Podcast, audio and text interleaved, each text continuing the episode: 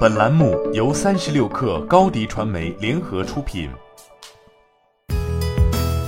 本文来自三十六氪作者邱小芬。小米公布二零二二年第一季度财报，数据显示，由于受到核心零部件短缺、新冠疫情肆虐和宏观经济环境等方面的影响，本季度小米收入为七百三十四亿元，同比下降百分之四点六，高于市场预期的七百二十五亿元。从具体业务来看，这一季度小米智能手机业务收入为四百五十八亿元，去年第一季度为五百一十五亿元，全球智能手机市场出货量为三千八百五十万台。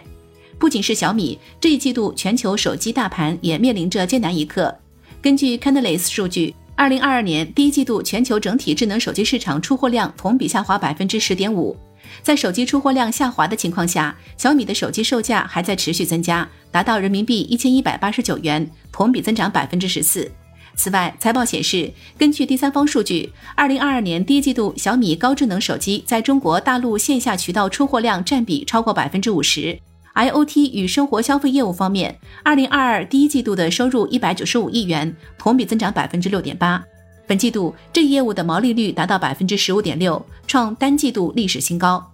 互联网服务收入方面，二零二二年第一季度收入为七十一亿元，同比增长百分之八点二。其中广告业务收入达到四十五亿元，同比增长百分之十六点二。这主要得益于搜索、效果及品牌广告业务收入的增长。游戏业务收入达到人民币十一亿元，同比增长百分之三点零。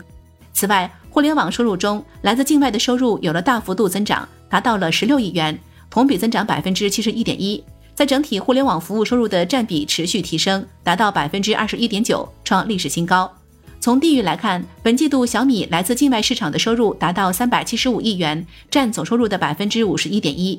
在净利润方面，由于造车支出较大，数据出现了较大幅度的下滑。财报显示，小米一季度经调整净利润二十八点五九亿元，同比减少了百分之五十二点九，其中包含智能电动汽车等创新业务费用四点二五亿元。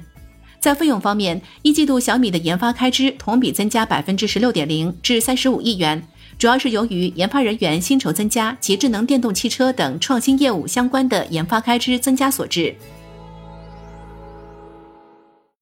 你的视频营销就缺一个爆款。找高低传媒，创意热度爆起来，品效合一爆起来。微信搜索高低传媒，你的视频就是爆款。